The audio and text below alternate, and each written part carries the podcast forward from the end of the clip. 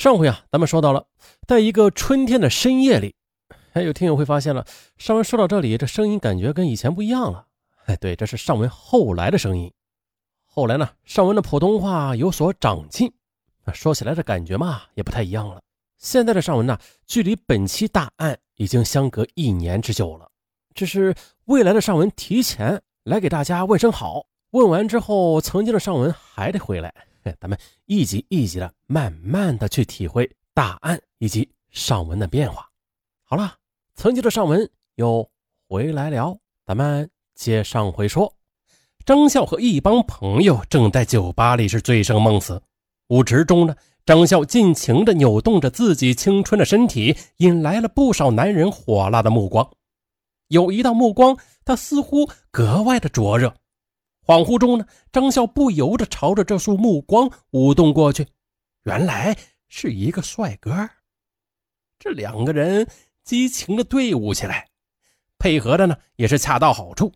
张笑只觉得自己是十八年的时间都是在等待着这一刻，他的白马王子终于出现了。在与帅哥的舞蹈中，张笑感觉到非常的刺激和满足。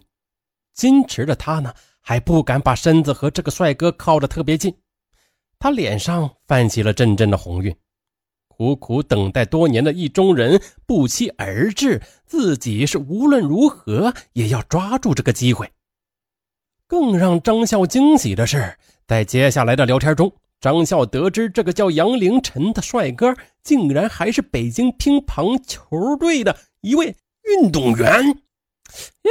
你这么一惊一乍的干啥呢？你，北京，北京，北京啥没有？呃，我这是替张笑惊讶的。哎呀，不得了啊！运动员呢？他与国手王励勤、张怡宁等奥运冠军是无话不谈的朋友。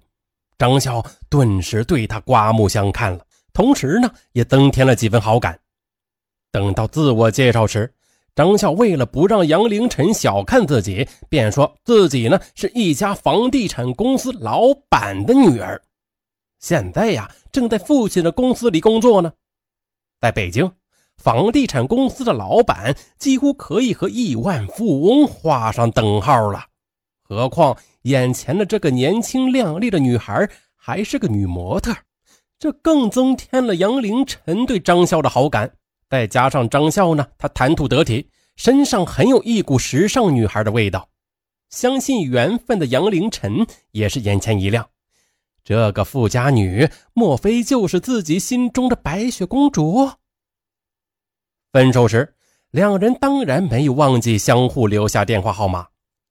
在接下来的几天里，杨凌晨的音容相貌始终在张笑的眼前闪现，他再也忍受不了相思的折磨。他不顾少女的羞涩，打电话约了杨凌晨。面对主动投怀送抱的多情女子，杨凌晨心中是一阵狂喜。遇到房地产老总的女儿，就等于推开了金库的大门。爱情的火花越烧越旺，张笑和杨凌晨很快的便坠入了爱河。年轻人的爱情就像是快球一样迅速。他们闪电般柔情蜜意起来，杨凌晨很大方，带着张笑出去玩和买东西，时常常的都是大手笔，让张笑很有面子。朋友们呢也很羡慕他找到了一个有型有款的男朋友。陷入初恋的张笑决心要把自己的一切送给心爱的杨凌晨，但是张笑笑明白自己根本不是什么房地产老总的女儿。父亲呢，不过是一个普普通通的工程师，而杨凌晨呢，却是不折不扣的乒乓球运动员呐。张笑觉得自己配不上杨凌晨，他最最担心的事情就是杨凌晨一旦知道了自己的内情，会不会转身离去？张笑他固执的相信杨凌晨对他的爱恋，自己已经把一切都给了这个男人，就应该紧紧的抓住这份爱情。他觉得，无论杨凌晨对他有什么需要，他都应该竭尽全力的满足他。张笑梦想着杨凌晨能够赶快的把婚纱披在自己的身上，牵手踏上猩红的地毯。就在有一次闲聊时，杨凌晨告诉张笑：“啊，你问我喜欢啥？我呀，我最喜欢保时捷跑车了。做梦啊，都想有一辆自己的保时捷跑车呢。可我不像奥运冠军那样有钱，等我有钱了，一定买一辆保时捷。”看着男朋友那无限向往的神情，沉迷在爱河中的张笑，他不禁想。如果自己送给杨凌晨一辆保时捷的话，他一定会更爱自己的。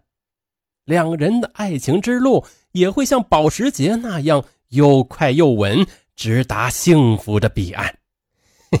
想了没？张笑啊，他不由得为自己的想法而感到激动。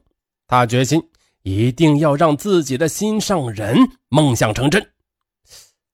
可是。张笑把姨父的钱也挥霍的差不多了，那买保时捷的钱又从哪来呢？张笑再次想到了自己的姨父赵卫国，他呢决定故伎重演。这一次呢，为了把骗局做的是天衣无缝，就在二零零六年三月的时候，张笑在自家附近的宣武区长春街找到了一个做假章的人，帮自己伪造了三枚印章。